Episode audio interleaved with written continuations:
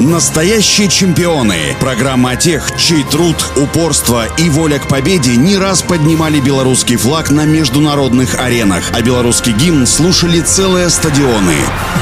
Всем доброго дня, у микрофона Василий Данилов. Не так давно считалось, что боевое искусство – это чисто мужская тема в спорте. Однако в современных единоборствах трансляции с теми, кто каблуки меняет на перчатки, уже давно приносят не только удовольствие и экзотический интерес, но и неплохие доходы всем заинтересованным лицам. Белорусская спортсменка Екатерина Вандариева неоднократно становилась лучше не только на европейских, но и мировых площадках. И кто бы мог подумать, что хрупкая и улыбчивая девчонка когда-то сможет достичь таких высот. Родилась Катя в Минской области, городке Старые Дороги 20 января 91 года. В школьные годы Екатерина увлекалась легкой атлетикой и волейболом, лишь со временем начав изучать боевые искусства для того, чтобы суметь себя защитить. Помимо того, ей нравились танцы, и параллельно учебе она посещала школу хореографии. В единоборство Вандарева пришла в 16 лет, когда загорелась идеей поступления в Академию МВД. Для этого девушка посетила клуб кикфайта, где впервые узнала, что такое муай-тай. Увиденное ее настолько впечатлило, что будущая чемпионка решила как можно скорее приступить к полноценным тренировкам. По итогу Катя поступила в БГУ физической культуры, где получила специальность менеджер по туризму. Всего за год занятий девушка серьезно спрогрессировала и начала выступать на любительском ринге, совмещая это с профессиональными поединками.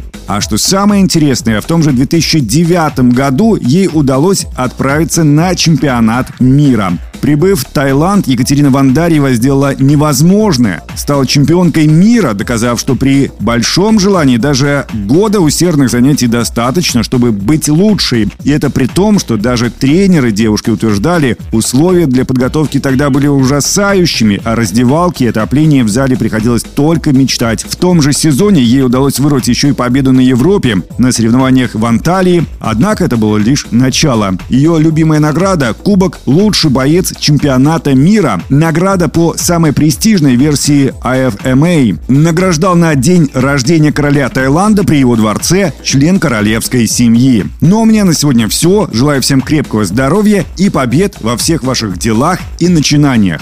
Настоящие чемпионы. Программа о тех, чей труд, упорство и воля к победе не раз поднимали белорусский флаг на международных аренах, а белорусский гимн слушали целые стадионы.